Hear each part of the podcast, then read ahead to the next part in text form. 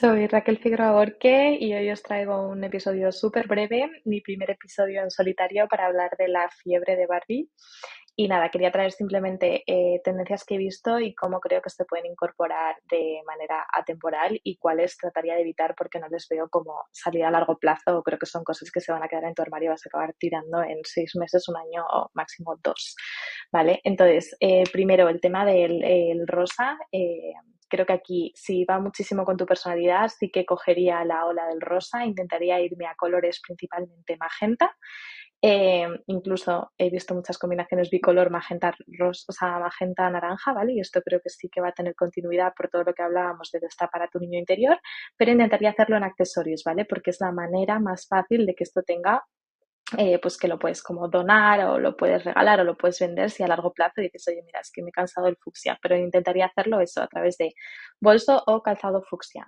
Eh, otro tema rápidamente, el tema de los cuadros Vichy eh, rosa y blanco. Evitar completamente. Aquí solo me metería en esta tendencia si tu personalidad es un feminine French en todas reglas. Si tienes dudas sobre esto, puedes verlo en nuestro episodio de Style Charts, ¿vale?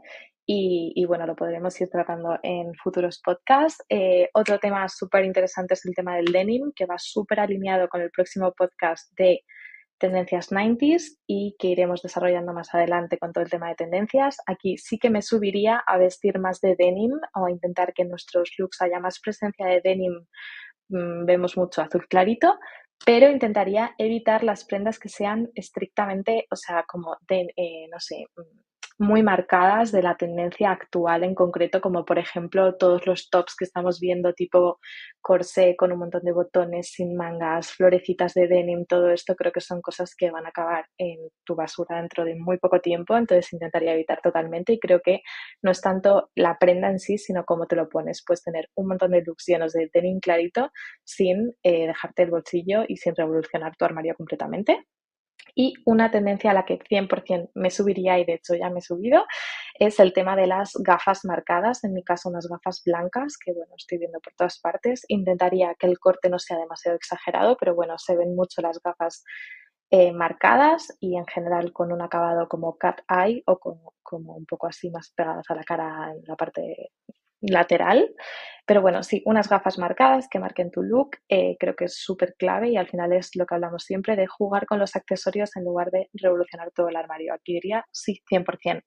Otra tendencia que vemos en Barbie es el black and white, que hemos pasado de los cuadros blanco y negro a las rayas blanco y negro y a las ondas blanco y negro. Y se ve mucho en Barbie, eh, se ve también en Barbie el tema del uniforme, ¿vale? O sea, todo el tema del black and white es puro essential closet, es una manera de nunca falla, siempre está en tendencia, siempre va a permanecer en tu armario y eh, siempre vas a poder darle una nueva vida, ya sea en, aquí sí que digo, ya sea en ropa, ya sea en, accesorio, lo que sea. O sea, creo que el black and white para mí siempre es un yes. y nada, y el tema de uniformes que se irá viendo cada vez más, yo creo, porque al final queremos eliminar ruido y una forma de eliminar ruido es tener nuestros básicos uniformes y tirar para adelante e ir como jugando con los accesorios. Y por último, todos los looks locos, o sea, degradados multicolores que se ven en la peli, eh, todos los glitter, todo el tema de, pues eso, total looks extraños, cowboy, rosa, fucsia, intentaría evitarlo. Lo único a lo que sí que me sumaría es el tema de, como hemos visto, Barbie, Sirenita, la purpurina.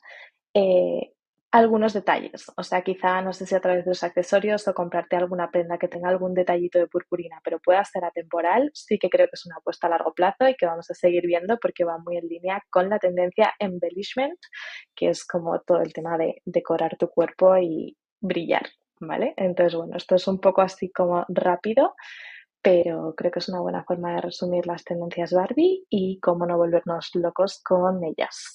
Y volveremos con los 90s, que los tengo ya preparados. Adiós.